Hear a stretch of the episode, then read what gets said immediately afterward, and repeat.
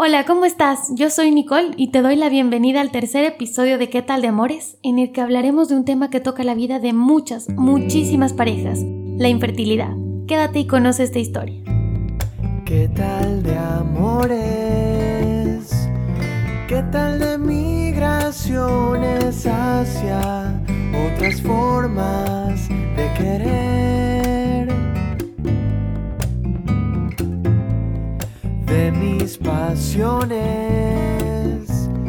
Conservo las canciones que me hacen siempre ver cómo es.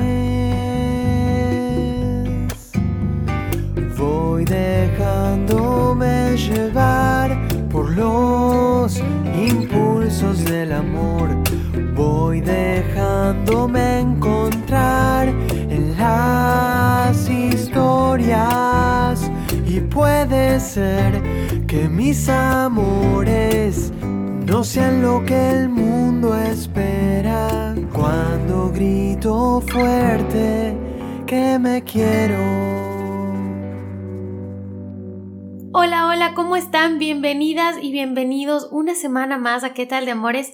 Bueno, antes de contarles de mi invitada y del episodio que hemos preparado para el día de hoy, quiero recordarles que pueden visitar nuestra página web www.quetaldemores.com en donde van a poder encontrar una reseña de este y de todos los episodios que publicamos aquí en ¿Qué de Amores? Además de información adicional siempre relacionada con el tema que estamos tratando y por supuesto todos los links a redes sociales.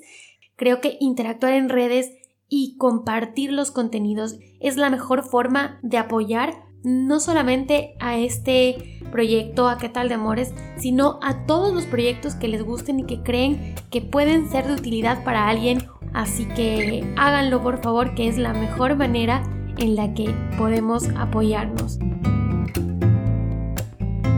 Bueno, ahora sí, entrando en materia para el episodio de hoy, les cuento que mi invitada llega desde Quito, Ecuador, porque como ya les había adelantado, vamos a tratar un tema al que se enfrentan muchísimas parejas, un tema que viven muchísimas parejas cuando intentan tener, tener un bebé. Y ese tema es la infertilidad, la dificultad para llegar a un embarazo. Y wow, la verdad es que es un tema tan delicado, tan sensible, un tema que le pasa a tantas personas. Hay tantas cosas detrás de este tipo de historias y todas son distintas, todas son diferentes, todas retratan los, los distintos caminos que toman las parejas, ya sea para intentarlo una y otra vez, una y otra vez, y en muchos otros casos para decidir no hacerlo más. Es un tema que emocionalmente involucra muchas cosas. Y bueno, para contarnos su historia, el día de hoy me acompaña Pamela Ochoa Torres. Ella es endodoncista de profesión, tiene mi misma edad, 36 años, y luego de 7 años de intentar concebir, hoy ella es la feliz madre de Adriano, como ella misma se describe. Pame fue diagnosticada con endometriosis severa, enfermedad que le produjo infertilidad, y ha aceptado esta invitación a qué tal de amores para contarnos su historia y todos los amores que han sido fundamentales en ella. Quédense a escucharla. saludándote, hola Pame, que no sabes que me da mucha emoción verte porque hace muchos años, muchísimos años que no nos hemos visto y ha sido chévere unirnos y encontrarnos de nuevo a través de las redes. Cuando veía a las personas que podían invitar, que tenían una historia que contar y que podrían eh, compartir sus vivencias, siempre a partir del amor en este podcast, se me vino inmediatamente la PAME a la cabeza porque hace poquitos días, para ser más puntuales, del 4 de junio, em, se conmemora o se, se nombra al, al, al Día Mundial de la Infertilidad. Y ahí la PAM me puso un post en sus redes sociales que me llamó un montón la atención, en el que reveló em, su historia y su camino para, para ser hoy la mamá de Adriano, que es un muñeco que también lo veo en las fotos que, que pones. Y, y le, invité, le invité a participar acá y a que nos cuente un poco de, de su historia y de todo ese camino que ella tuvo que vivir durante mucho tiempo hasta llegar a embarazarse de Adriano y hoy ser la mamá de él. Pame, gracias por aceptar la invitación. Bienvenida. Muchas gracias, Nicole. La verdad que me pareció algo muy, mm, más que halagador, muy bonito que te haya gustado el post que puse. Eh, lo escribí en la mañana llegando al trabajo porque me acordé de la fecha y escribí ese momento sin ni siquiera pensarlo tanto, sino que fueron cosas que me salió del corazón. Y la idea siempre fue eh, no tanto causar pena o algo así, sino simplemente quería ayudar a alguien porque sé lo que es pasar por eso, uno se siente muy sola, muy susceptible y no encuentras nadie que empate, o sea, la empatía quieres encontrar en una persona que atravesó por lo mismo, porque sientes que nadie entiende tu situación. Y creo que sirvió porque escribí ese post y me escribieron tres amigas que sin yo saber están atravesando por una situación parecida. Entonces dije, bueno, sirvió de algo y, les di consejos, les ayudé. Y fue esa mi intención en realidad. Pame tuvo una endometriosis que le causó muchos problemas para llegar a embarazarse y a tener hoy a su bebé. Y esa es una situación que, que muchas mujeres probablemente estén pasando en este momento. Y yo cuando leía tu historia un poco, veía que, que tú me decías que se pasa por momentos muy dolorosos, ¿no? Porque obviamente eso es algo muy íntimo, muy cercano. Y en este momento también ver que todos esos momentos, todo ese esfuerzo, tú, tiene ahora una recompensa. Cuéntame un poco, Pame, tú me, decías que eh, tienes 11 años de casada y a los dos años de haberte, de haberte casado quisieron buscar un bebé. Y ahí empezó esto. ¿Cómo, ¿Cómo te enteraste de que tenías una endometriosis y de qué se trata la, endometriosis? Porque capaz muchas mujeres no saben hasta el momento que intentan concebir si es que tienen un sistema reproductivo que está listo para eso. Entonces, ¿cómo, ¿cómo fue tu proceso de saber? ¿Sabías antes? ¿Te enteraste al, al no quedar embarazada pronto? ¿Cómo, cómo fue ese proceso?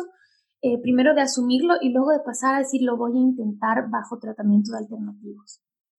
Normalmente la endometriosis eh, afecta a muchísimas mujeres y es bastante, tiene, eh, provoca muchos síntomas.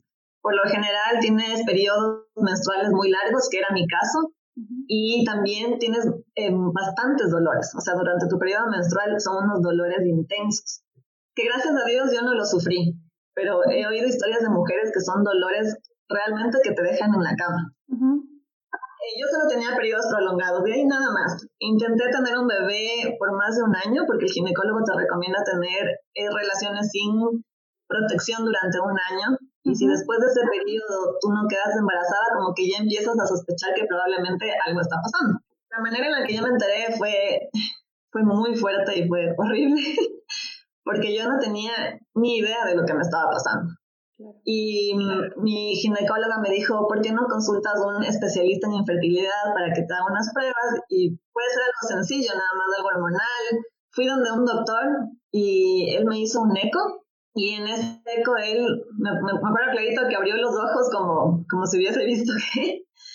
Y me dijo, no, tú, tú no puedes tener hijos. La única manera en la que tú vas a poder tener hijos es por un tratamiento in vitro. Y tu ovario está tomado por un quiste gigante que tenemos que extraer. Yo me quedé totalmente en shock, no podía ni asimilar toda la información porque me lanzó así tan de Todo de golpe.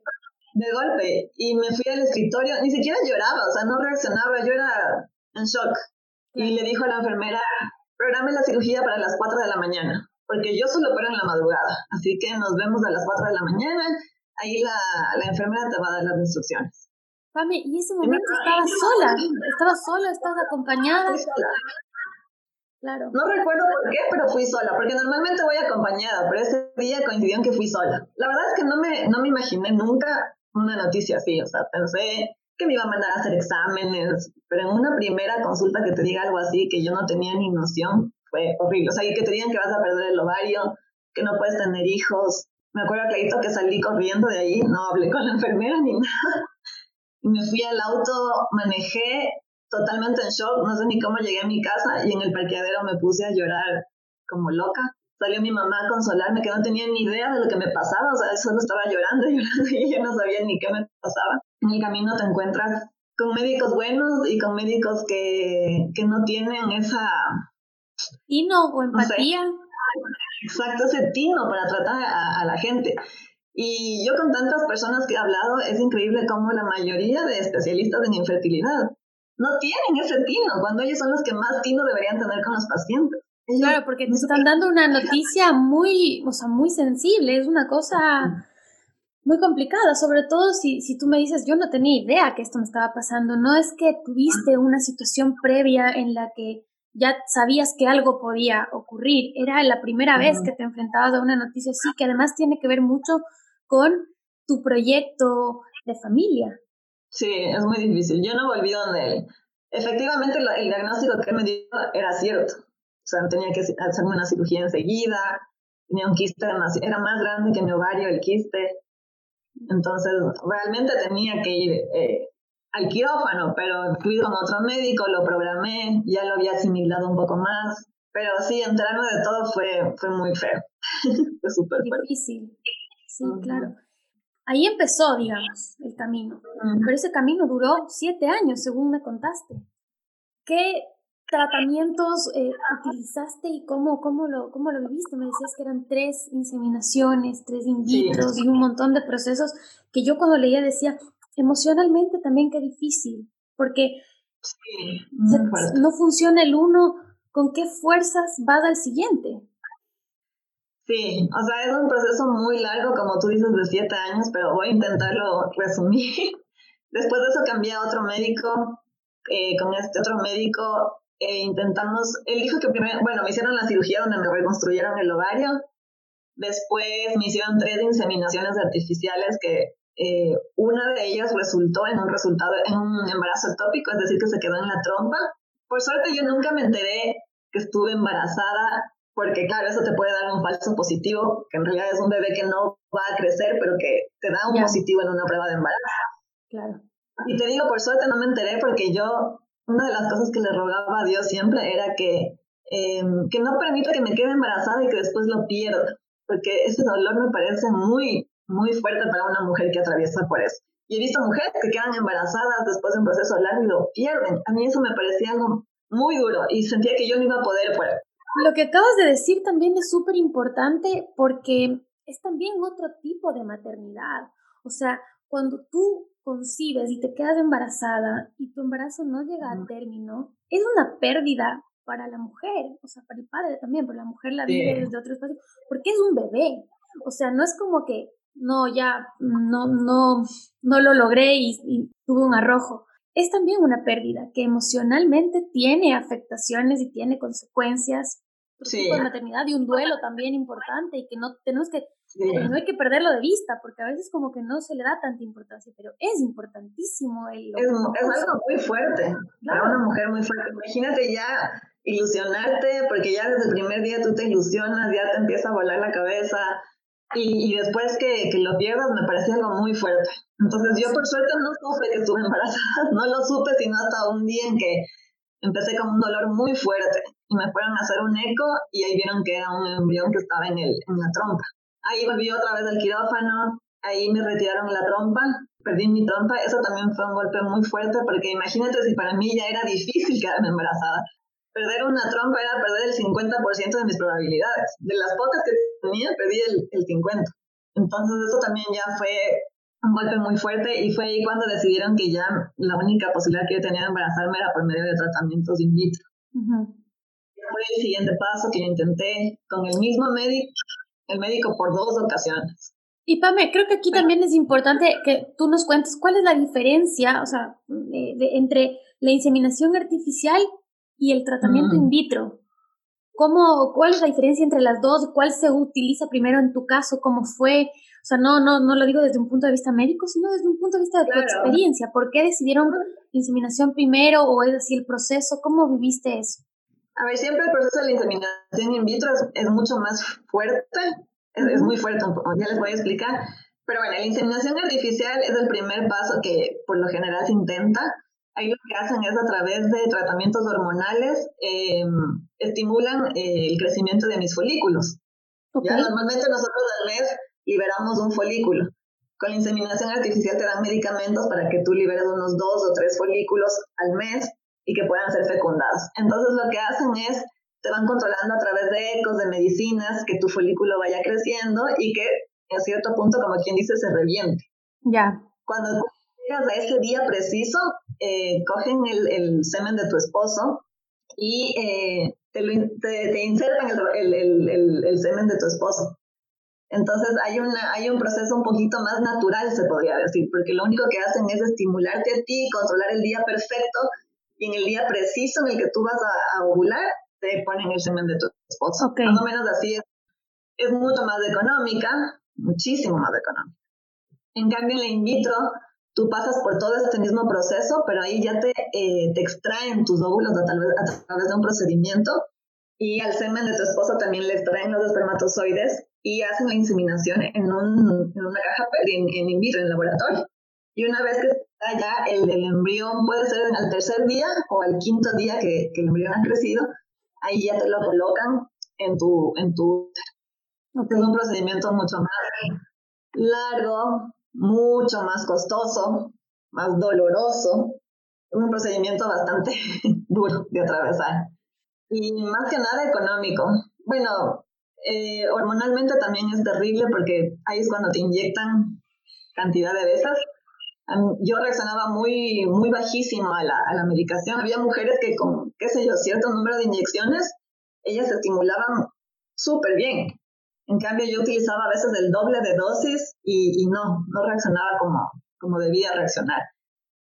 Esto traía muchas consecuencias porque las medicinas son carísimas. Eso quiere decir que yo utilizaba el doble de medicinas. Entonces me salía carísimo. O sea, era una cosa como, por ejemplo, me acuerdo clarito em, que iba día a día para ver si iba creciendo el folículo y me decían, este, falta crecer un poquito más, sal a la farmacia, compra esta inyección, te la pones. Yo creo que ya mañana tal vez ya estamos en, como quien dice, en el tamaño preciso. Ibas a la farmacia a pedir una inyección así chiquitita y sí, listo, pague 300 dólares, me acuerdo que costó esa inyección. Y me ah, decías que además los seguros médicos no cubren nada que tenga que ver con temas de infertilidad y que en salud pública tampoco es que se le dé mucho peso a eso. Es decir, que si una mujer o una pareja eh, quiere intentar tener eh, su bebé, tiene que también prever todo eso y eso también puede resultar ser limitante, ¿no? O sea, se está limitando tu capacidad de pagar o no. Sí, eso es un tema que espero yo que en el futuro logren solucionarlo porque deberías, es, es una enfermedad, o sea, es una enfermedad y aquí los médicos consideran como algo preexistente. Entonces no te cubre absolutamente nada. Y a nivel público, como yo te decía, es muy limitado el servicio que te dan. Muy limitado y además eh, creo que lo hacen únicamente en un hospital, es de difícil acceso. Eh, obviamente la tecnología, hasta lo que yo sé, no es la más adecuada. Entonces, no, aquí lamentablemente la gente de escasos recursos o simplemente se rinden o, se endeudan, no sé de qué manera, porque es muy difícil. A nosotros, como yo te decía, es un proceso que emocionalmente te consume, es, es muy fuerte. Eh, imagínate si uno nada más cuando, cuando te llega el mes se pone como muy sensible, imagínate como una estimulación hormonal a ese nivel es muy fuerte.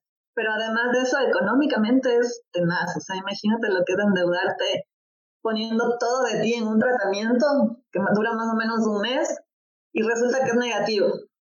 Entonces a veces tú tienes ganas de seguir continuando, al menos en mi caso, yo lo hubiera hecho unas 20 veces, pero a veces ya te quedas sin un centavo, o sea, dices ya no puedo, o sea, tengo que darme un espacio, trabajar, ahorrar otra vez, pagar las deudas para volver a intentarlo. Entonces eso también es algo que te frustra demasiado porque Habrá mujeres que yo respeto mucho porque es un proceso muy fuerte que no quieren continuar. O sea, dicen, no, yo ya lo hice una vez y, y no quiero volver a pasar y lo entiendo porque es muy fuerte. Habemos otras que, que queríamos continuar y continuar, pero tienes este limitante económico también que, que a veces te obliga a parar y a veces eso te frustra un poco. Claro, sí, me imagino.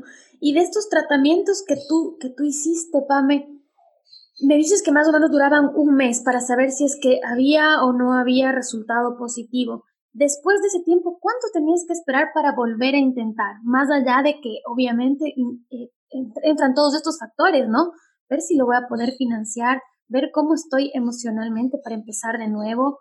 Son un montón de variables, pero médicamente, ¿cuánto tiempo tiene que pasar? ¿Cada cuánto tiempo lo, intentaste tú? Eh, sería más o menos una vez por año haciéndolo en promedio. Sí, las dos in vitro las hice medio seguidas. Ya. Eh, creo que a los dos meses más o menos que reposamos un poquito y volví a tomar el, tratamiento. Y de ahí ya paré Eh, pero como te decía, más que nada es por el tema económico. Y además creo que emocional, emocionalmente también te hace, bueno, te hace bien tomarte unas pausas, porque es algo que mientras tú estás en el tratamiento, a muchas mujeres que me están escuchando van, saben de lo que les estoy hablando, te dicen no pienses tanto en eso, trata de no pensar, olvídate, no te estreses, el estrés es un factor importante, no pienses. Es imposible no pensar, si te tienes que levantar, ponerte una inyección, al mediodía otra inyección, en la tarde otra inyección, y es imposible no pensar, es imposible no ilusionarte. Entonces, tomarte esos respiros, como que dejar de lado un ratito ese, todo ese proceso, sí es muy importante, te ayuda a tomar fuerzas y más que nada darte cuenta que tu vida no se puede centrar en eso, por más que sea tan difícil eh, de asimilar, no puedes dejar que eso se apodere de tu vida, porque imagínate si yo hubiera vivido en la depresión los siete años, o sea, hubiera sido terrible, hubiera acabado conmigo. Había momentos en los que yo me deprimí mucho, momentos en los que yo lloré, en momentos en los que también me rendí, dije, aquí se acabó, no quiero saber nada. O sea, si, si Dios no quiere que yo sea mamá, por algo de hacer, no lo voy a hacer. Entonces, y, y dices, ya hasta aquí llegué, pero tomas una pausa, tomas fuerzas y dices, bueno, lo voy a volver a intentar. Entonces, esas pausas son como, como muy importantes también. Lo que acabas de decir también es súper importante porque mm, si bien estás eh, con ese deseo tan grande de la maternidad, también es importante ver que tienes que estar bien en otros aspectos de tu vida para poder continuar.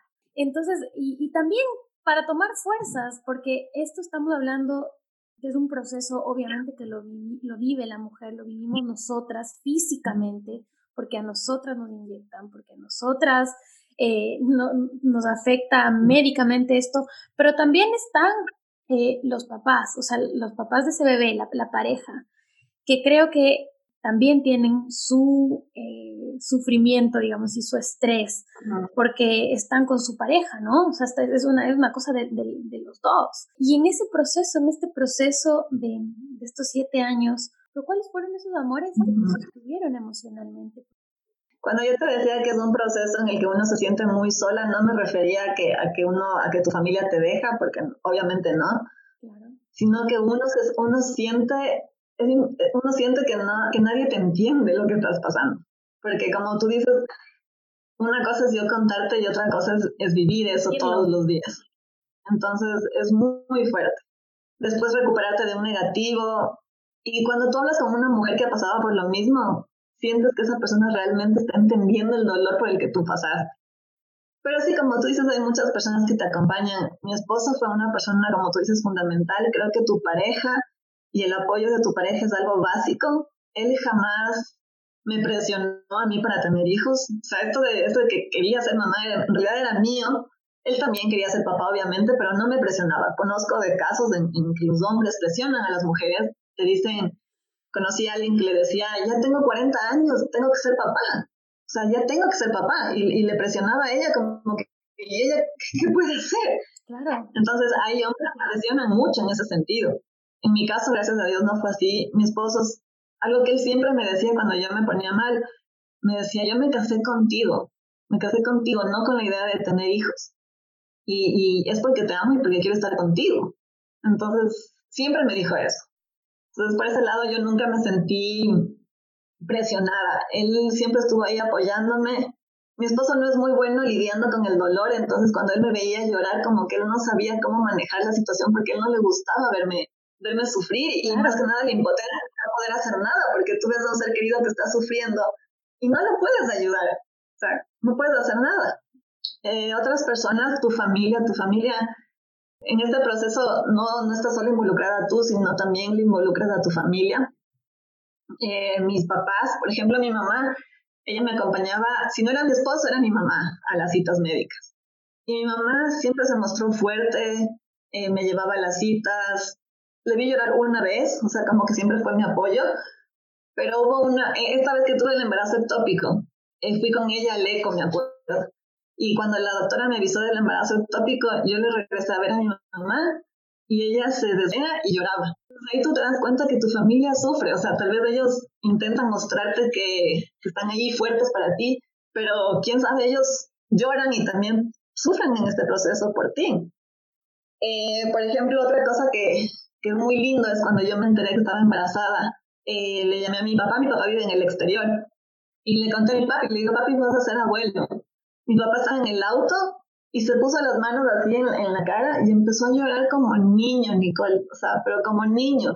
Era como que si no lo podías consolar. Y, y, fue algo tan, tan lindo que siempre me voy a acordar. Entonces, eh, ahí digo, mi familia realmente estaba muy afectada por, porque me veía, ¿no? Atravesar por todo eso y aunque yo les veía fuertes, ellos realmente sufrieron como yo todo este proceso. Dijiste algo muy, muy lindo que creo que también es un mensaje que, que, que quiero resaltar, porque este proceso de pareja en este caso, digo de pareja porque también hay otros procesos en los que las mujeres deciden tener sus bebés sin, sin tener una pareja Ahora, cuando hablaste de tu esposo, a mí me parece súper importante destacar algo, y es ese amor sano con el que se vive. Porque si es que partimos de un amor sano de pareja, todos los otros caminos que los vivamos en conjunto, en este caso este camino hacia la maternidad y hacia la paternidad, tiene también sus, sus espacios de apoyo. Entonces es súper bueno lo que tú estás diciendo de lograr valorarnos nosotras más allá de, de de la maternidad que en este caso lograste, llegaste a, a, ser mamá, pero habrá muchas, muchas, muchas mujeres que no. Y eso no significa que no van a tener una pareja que les ame y les respete. Pueden generar una relación de pareja más allá de la maternidad, ya sea porque no pueden o porque no la deciden o por lo que sea. Pero la base de esto es tener un amor sano, o sea, romper todas estas cosas del amor romántico y del hombre que viene y que te rescata y que tú validas tu relación a partir de ciertas cosas. Entonces, romper esos estereotipos es importante para que la relación se base en la pareja y a partir de la pareja ir transitando el, camino, como ustedes lo hicieron, ¿no? Bajo esa decisión de querer eh, ser mamá y, ser papá. Y ahí viene ya la parte más... Eh, linda también, que es el momento en el que por fin todos esos siete años de intentar y de no botar la toalla, que eso también era, te iba a decir, ¿cómo no botar la toalla, no? Después de todo esto, pero es ese amor infinito el que te impulsa a no botar la toalla. Y después de todo ese tiempo, ¿cómo fue? ¿Cómo es el día en el que se entera Pame que está embarazada después de tanto tiempo mm. de intentarlo? Em, ya mi positivo fue porque decidí cambiarme de médico y Es un, fue un profesional excelente, es un profesional excelente y creo que esa fue una decisión fundamental, cambiarme de, médico porque no me sentía muy cómoda con el otro doctor. Eh, yo, y a pesar que estuve muchos años con él, eh, yo me sentí siempre una más de las 100.000 pacientes que esperaban en la sala de espera. Me cambié de médico y este médico es una persona muy sensible, muy linda, desde que yo entré me sentí bien. Él, durante todo el proceso, era él el que me llamaba por teléfono a mantenerme al tanto de cómo iba el desarrollo de todo.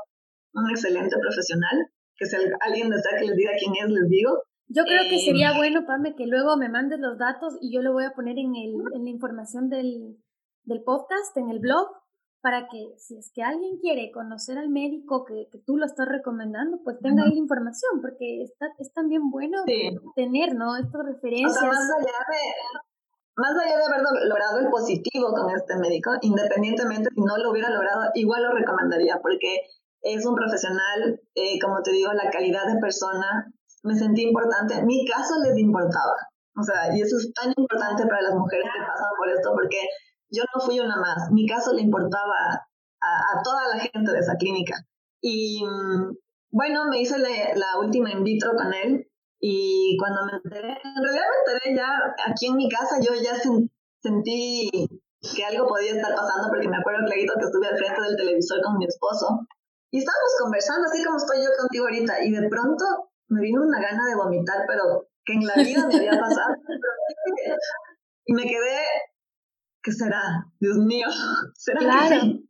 Y ahí fue eh, como que la primera sospecha que tuve, porque fue algo tan repentino estar conversando y que de pronto me, me ven esas ganas de, de, vomitar. Y ya cuando me enteré, fue mi médico que te digo que es un amor. Llegué a la clínica a ver los resultados. Estaba con mi mamá, con mi hermano y con mi esposo. Y entré y estaba la enfermera, la mm, embrióloga, el doctor, la secretaria, o sea, todos son un equipo súper chévere. Y me abrieron la puerta y me dijeron, listo, Pame, ya, estás embarazada. Y yo lloré. Me cuentas y me emociono, o sea, me cuentas y se me da una, se me eriza la piel porque, porque después de tantos nos, llegar a ese momento de ese sí, que es un sí tan importante, debe haber sido, el mundo explota. Sí, yo lloré, les abrazaba a todos y todos lloraban conmigo. Fue, fue muy fuerte. Y aún así no me lo creía. O sea, eso te podría hablar un montón, horas de horas de horas, porque yo, por ejemplo, no conté que estaba embarazada, sino hasta los más o menos seis meses. Solo sabía mi familia y mis mejores amigas. No sabía nadie más. Porque es tan fuerte psicológicamente cómo te afecta todo esto que tú, por más que te digan positivo, por más que tú le veas a tu bebé en el, en el ultrasonido, por más que te esté creciendo la pancita, no lo crees. No lo crees hasta el momento en que lo tienes en tus brazos y dices, ya, está aquí, no lo puedo creer, no se va a ir. Siempre tienes ese miedo, ese temor. O sea, inclusive el embarazo para mí fue fuerte, a pesar de que al fin lo logré y estaba muerta de alegría, fue muy fuerte también. Pame, en este, en este, volviendo un poquito atrás al momento de los tratamientos, em, con tantos nos y todo esto que hemos hablado, que es tan difícil emocionalmente, ¿tú tuviste algún acompañamiento psicológico? ¿Qué hiciste espiritual y emocionalmente para, para lograr mantenerte fuerte en un momento en el que, como te digo, uno recibe tantos nos que pierde la esperanza? ¿Cómo hacer para que esa esperanza no muera? ¿Cómo hiciste tú? Porque bueno, cada persona es diferente, como tú dices, hay mujeres en las que dicen no, no más y es entendible porque es muy difícil. Y hay otras que dicen, no, yo todavía quiero y puedo y es muy respetable. Tú, desde tu punto de vista, ¿cómo mantenerte en el sí? ¿Cómo mantener la esperanza luego de tantos nos y de tanto dolor físico y emocional? Bueno, yo, eh, yo mucho en Dios y para mí Dios me ayudó muchísimo. Yo siempre le pedía a él y siempre decía que, bueno, que esté en sus manos, que sea cuando tenga que ser. Y te conté también antes y que también les recomiendo mucho para las personas que creen en Dios y muy poca gente lo sabe. Hay una misa muy bonita que se celebra los primeros miércoles de cada mes aquí en una iglesia de Cumbayá. Es una misa de la Madre de la Dulce Espera, se llama. Es una virgencita embarazada, que no sé si la han visto alguna vez. Es una misa específica para mujeres que no pueden tener bebés. Ah, para mí también eso fue, fue, o sea, fue de la mano eso, más eh, haber encontrado al médico ideal, eh, lo que me llevó a mi positivo. Porque como tú dices, la parte emocional y psicológica es muy importante. A mí ir a esta misa me, me llenaba de fuerzas. La primera vez que fui, lloré tanto cuando fui a la primera misa porque es, es muy bonita. Vas con tu pareja y más o menos para sintetizarte, tú vas, de, caminas por el medio de la iglesia, es todo eh, la misa basada a que tú pidas un bebé. Y el padre te pone la mano encima de la cabeza a ti y a tu esposo mientras tu esposo te toca la pancita y tú pides realmente por ese bebé. La primera vez que hice eso, no sabes, cuando el padre me puso la, la mano encima de la cabeza, yo, las lágrimas solo se me salían, o sea, era algo inexplicable. Sí, entonces es de mm, una misa muy bonita. Eso me ayudó a mí bastante. Mi esposo no suele ir a misas y él me acompañaba y le gustaba ir a esa misa. Entonces, ese apoyo en Dios para mí fue muy, muy importante también.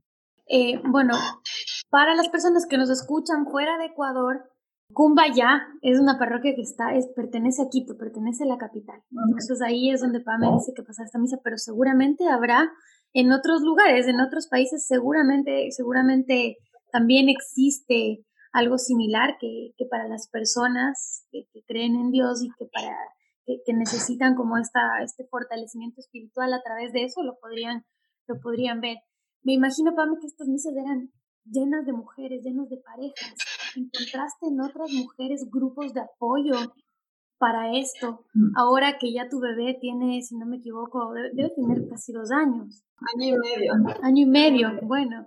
Mira, en la misa no, no, no conversábamos mucho entre personas porque ibas a la misa y se centraba más en tu pareja, tú y, y, en rezar por ese bebé y tienen ciertos rituales, ciertas cosas muy, muy bonitas.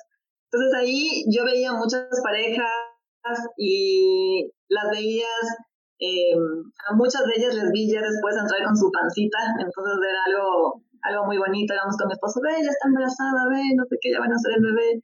En ese sentido sí, pero lo que tú dices es muy importante. El apoyo de, de otras mujeres que yo encontré, irónicamente fueron mujeres, la mayoría que vivían en España, a través de páginas web o porque hay sitios en el internet donde tú encuentras mujeres que están atravesando lo mismo que tú. Y yo hice amistad con algunas mujeres de España, imagínate, tan lejos.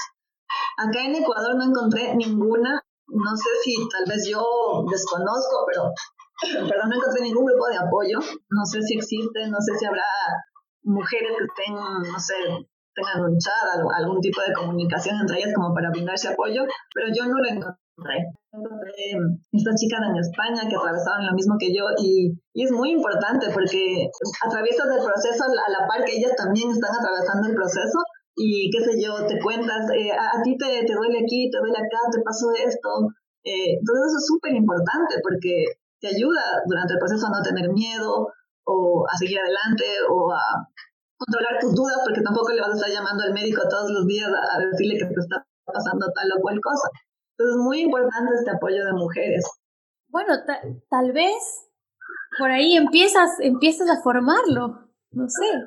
Porque, ¿qué es lo que eh, en verdad es un tema? Yo, yo te diría que es un tema tabú, este. O sea, que no se lo dice abiertamente porque obviamente tienes mucho miedo de no llegar a un resultado exitoso y, y, es doloroso internamente y no quieres que sea doloroso externamente me imagino yo, ¿no? Como un montón de cosas que nos pasan en la vida, que es como que son mías y no, no las quiero, no, no las quiero decir porque no, no me quiero mostrar muy vulnerable, porque me estoy protegiendo.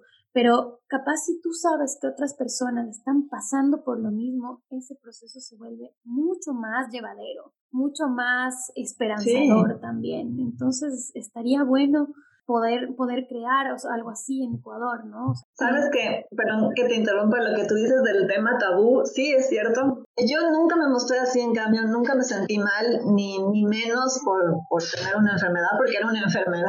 Claro. Yo siempre dije a la gente que no podía tener bebés. O sea, a mí al principio, me, al principio, bueno, tal vez decía sí, estamos intentando, porque la gente te pregunta, ¿y para cuándo el bebé? ¿Y cuándo el bebé? ¿Y, ya están casados? ¿Y cuándo piensan tener hijos? Es una preguntan mucho, preguntan mucho. Pero después decidí afrontarlo. La gente me preguntaba y yo les decía, no, lo que pasa es que yo no puedo tener bebés. Y claro, al principio mucha gente se, se quedaba como, como impactada, pero les decía, y en cierta forma era para que ya no me sigan preguntando más. Claro. Y en otro porque es la verdad y, no me avergonzaba, o sea, ¿para, ¿para qué te voy a estar mintiendo? Es la verdad, no puedo tener bebés. Y había una amiga en una reunión que, estábamos en una reunión de la universidad y había una amiga que le preguntó a otra, de una manera muy, no sé, como, como déspota, se podría decir que por qué no tiene hijos, que los hijos son no sé qué, que, que ya va casada, no sé qué, no sé cuánto, y le hizo sentir súper mal, yo sabía lo que ella estaba pasando. Y le hizo sentir mal, después vino a mí y me hizo una pregunta parecida, entonces yo le dije, lo que pasa es que yo no puedo tener bebés. Y entonces ella se quedó como en shock y, ya dejó de hablar del tema.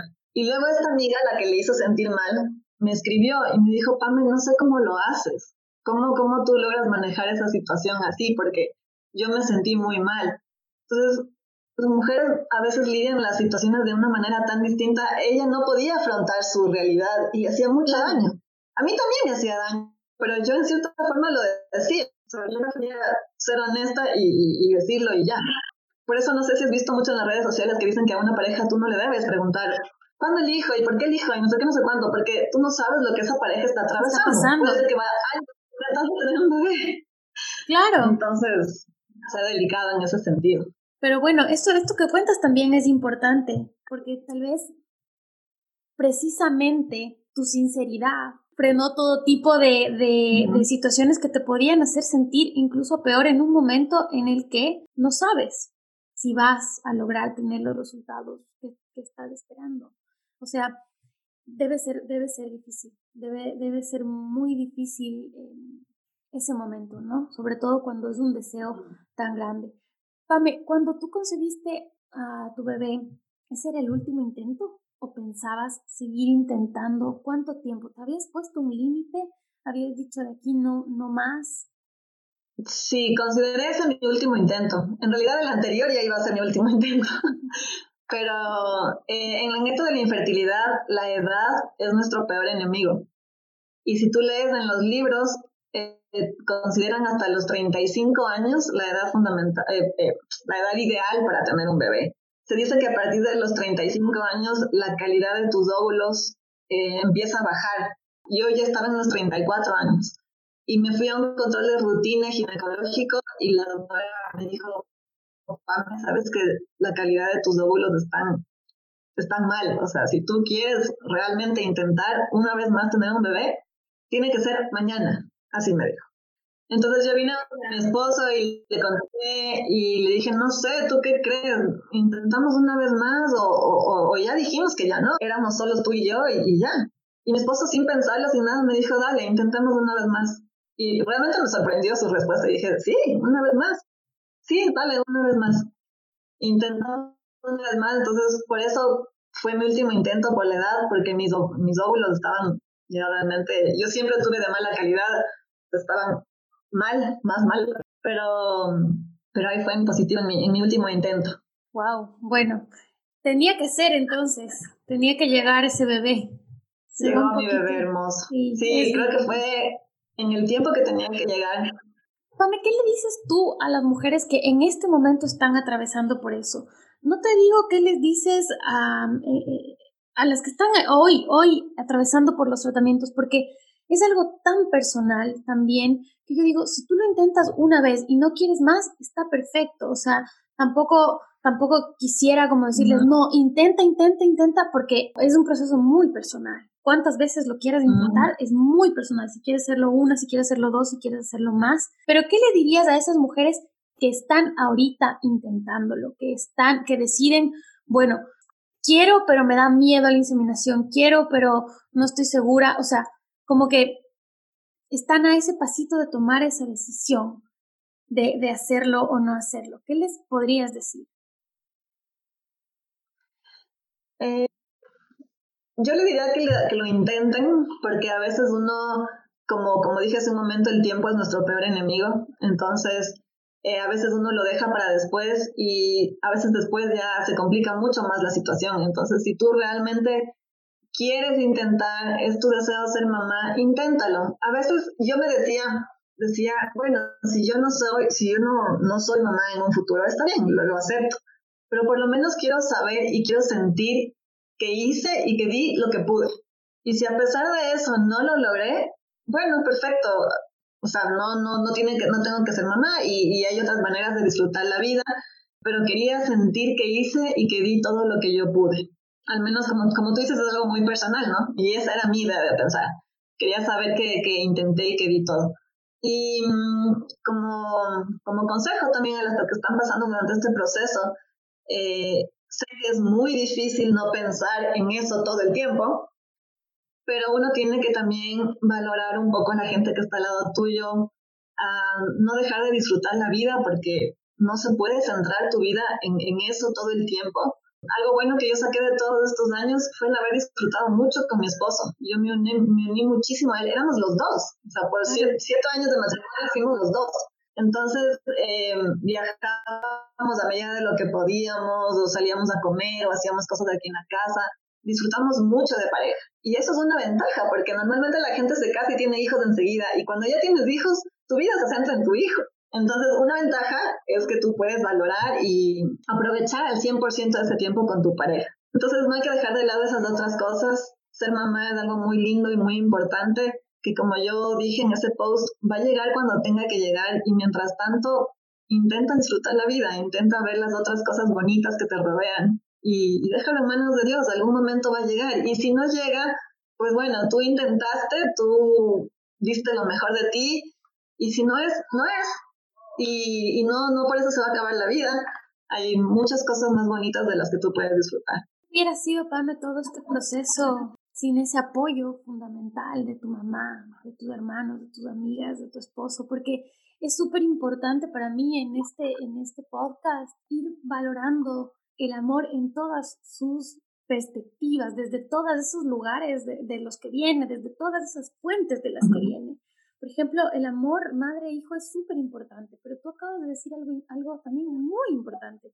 Si por algo no llega ese hijo o esa hija, tienes también otros espacios o de otras personas que son fuente de amor, que te permiten ir disfrutando de la vida, como tú nos estás contando. Entonces, ¿cómo hubiera sido transitar esto sin esos amores? Creo que sola no lo hubiera logrado porque es muy, muy fuerte. Necesitas el apoyo emocional de la gente que te rodea. Eso es básico, ¿no? No lo hubiera logrado. Yo necesitaba gente ahí que, que me ayude a levantar. Y tú mencionaste a alguien que me estoy olvidando de, de, mis amores, como los, los, dices tú, y es de mis amigas, pero de mis amigas, amigas, porque uno puede tener muchas amigas, pero realmente que me acompañaron ahí, que fueron también muy fundamental. Las amigas pueden llegar a ser esas hermanas y esa familia también que uno, que uno escoge. Imagínate que yo fui la primera en casarse y la primera que decidió en tener hijos y fui la última en lograrlo. Ellas ya tienen, una tiene tres, otra tiene dos y la otra también tiene dos. O sea, imagínate por cuántos sobrinos pasé. Y, y fueron esos amores que tú dices muy lindos porque ellas jamás me hicieron sentir mal.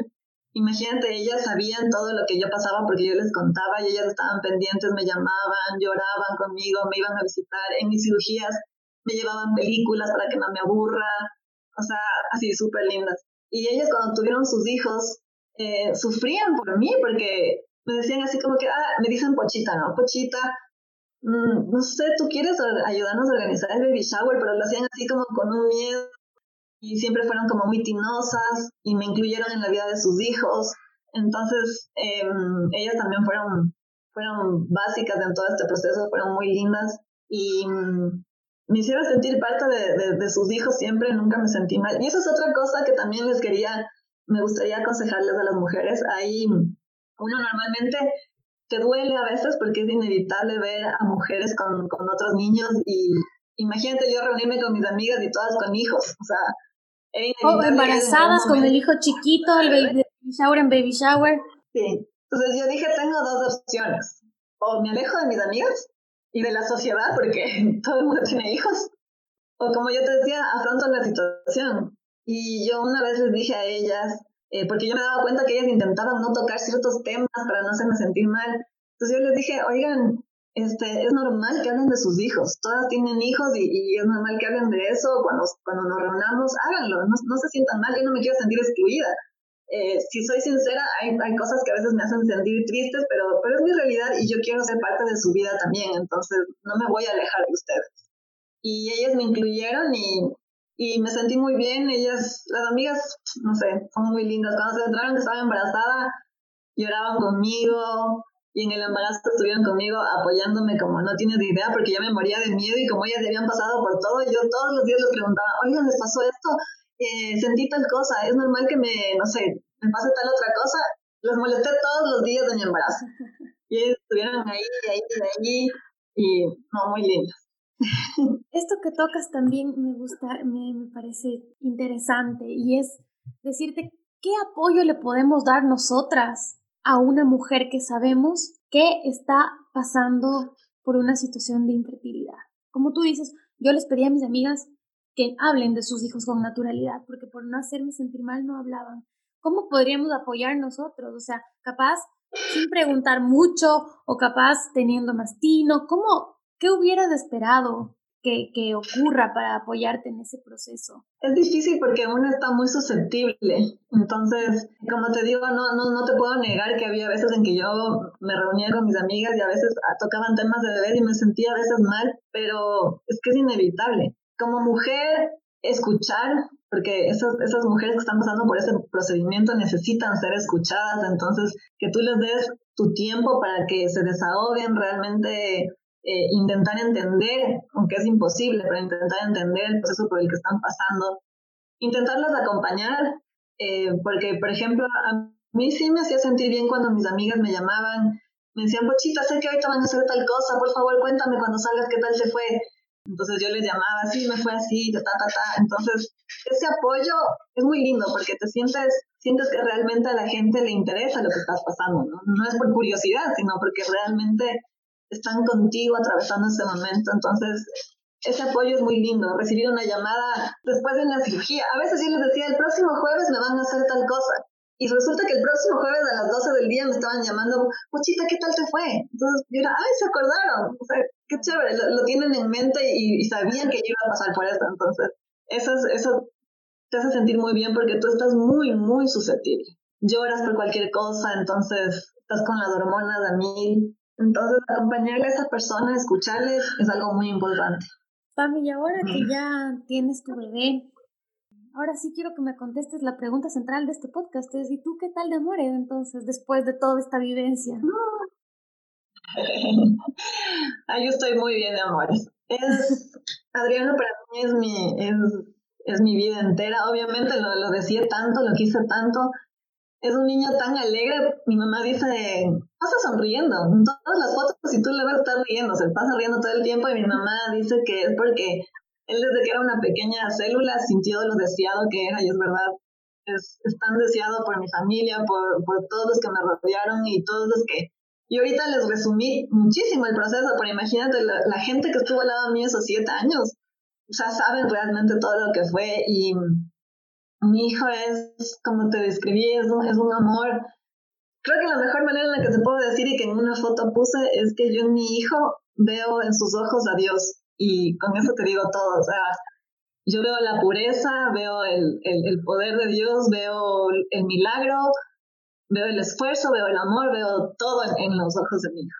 Qué chévere, qué lindo, Pame, qué lindo que hayas compartido tu, tu historia, porque esto es más común de lo que nos imaginamos. Lo que pasa es que se vive en silencio muchas veces.